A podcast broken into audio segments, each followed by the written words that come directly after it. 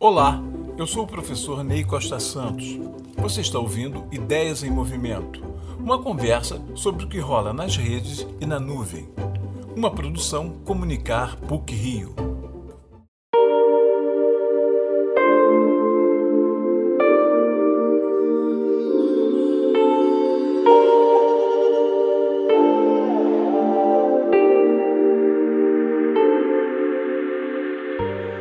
A busca da felicidade é um tema frequente no cinema. Desde Frank Capra em It's a Wonderful Life, A Felicidade Não Se Compra, filme vencedor do Oscar de 1947, até A Procura da Felicidade, de Gabriele Mutino com Will Smith, filme de 2006, o cinema reafirma o trecho da Declaração de Independência Americana de 1766, quando Thomas Jefferson considerou o direito à felicidade como um direito humano inalienável. Mas o que é ser feliz?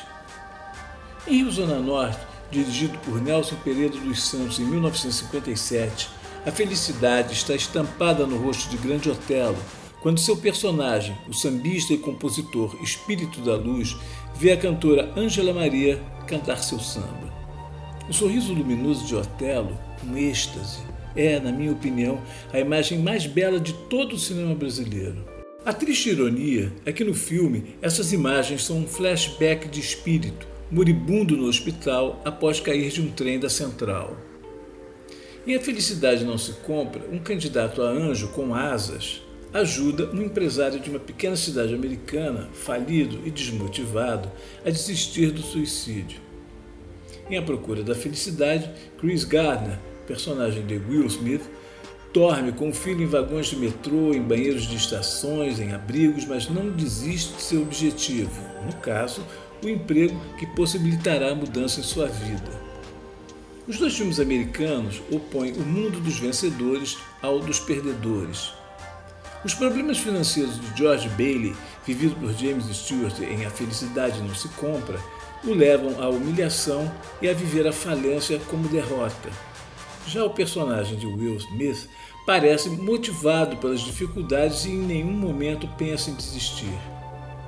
Em Rio Zona Norte, é a esperança sofrida de um artista popular que impulsiona o personagem de Grande Otelo. Um dos mitos mais presentes no cinema americano é o da jornada do herói. Muitos críticos chegam mesmo a dizer que boa parte dos filmes descreve essa jornada, adaptando-a conforme as circunstâncias aos diversos gêneros e às especificidades das dramaturgias. Vamos resumir essa trajetória. Alguém tem um objetivo, mas adversários impedem a consecução. No percurso, há derrotas seguidas, mas o herói não desiste até a vitória final. Os oponentes podem ser mais ou menos malvados, estar dentro ou fora do coração do herói mas ele enfrenta os seus dragões e, tal como São Jorge, nosso mito brasileiro, luta e, no final, consegue atingir seus objetivos, ressurgindo melhor do que era no início de sua trajetória.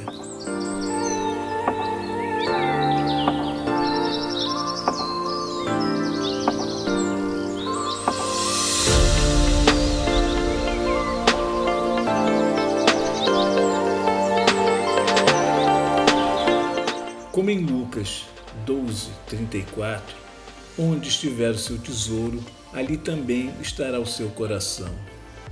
O tesouro é a fé, o amor, a amizade. E muitos filmes nos fazem lembrar essa verdade.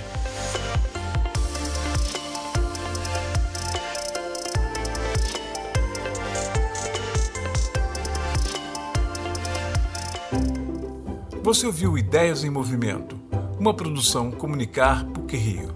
Até a próxima!